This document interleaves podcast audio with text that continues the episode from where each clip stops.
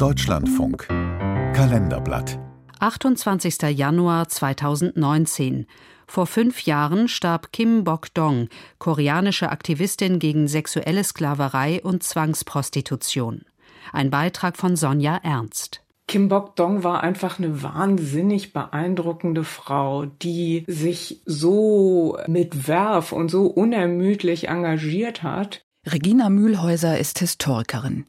Sie koordiniert die internationale Forschungsgruppe Sexualisierte Gewalt in bewaffneten Konflikten. Der größte Erfolg für Kim Bok-dong und die anderen Frauen liegt darin, das Schweigen gebrochen zu haben zu sexueller Kriegsgewalt die haben das einfach geschafft, diese Vorstellung, dass sexuelle Gewalt eine normale Begleiterscheinung des Krieges ist, zu durchbrechen. Dieser Erfolg hat international Wirkung bis heute. Aber bis dahin war es ein langer Weg. Ich muss kämpfen, bis kein Kampf mehr übrig ist sagt Kim Bok-dong in dem südkoreanischen Dokumentarfilm Mein Name ist Kim Bok-dong von Song Wong-kyung, erschienen 2019.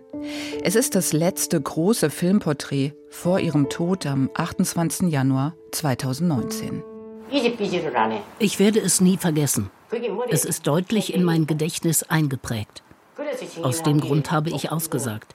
Ich hatte das Gefühl, die Welt sollte es wissen. 1992 sagt Kim Bok-dong erstmals öffentlich aus. Da ist sie Mitte 60. Zuvor, fast 50 Jahre lang, wird in Südkorea über die sexualisierte Gewalt im Zweiten Weltkrieg geschwiegen. Hinweise gibt es, aber keine Forschung, keine Debatten.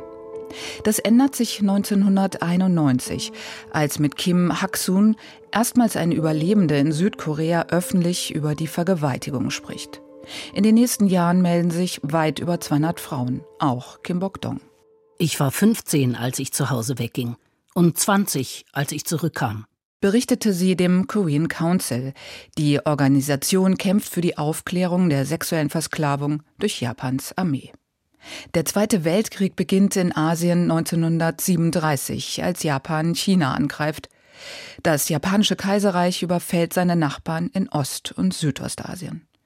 1941 verlässt Kim Bok-dong ihr Elternhaus im Süden Koreas. Angeblich soll sie in einer Fabrik arbeiten.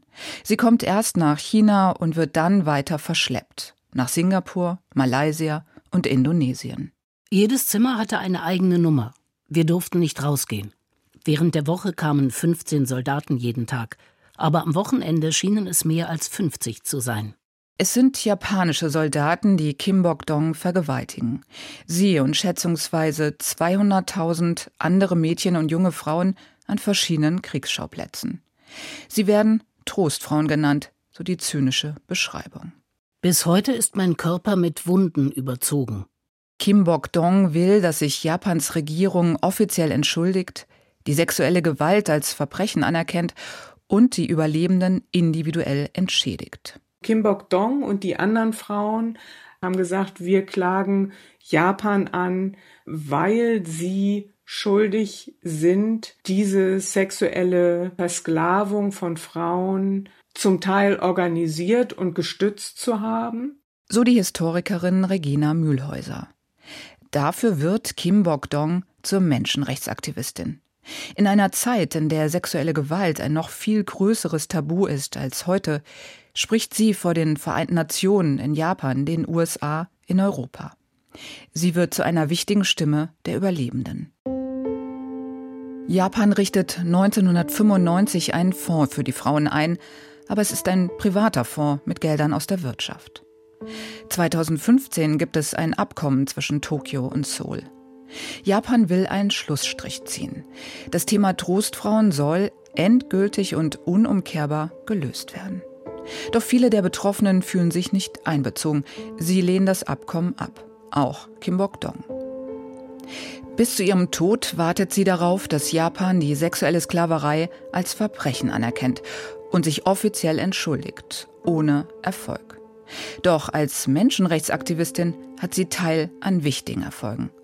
2008 stufen die Vereinten Nationen sexualisierte Gewalt erstmals als Kriegsverbrechen ein.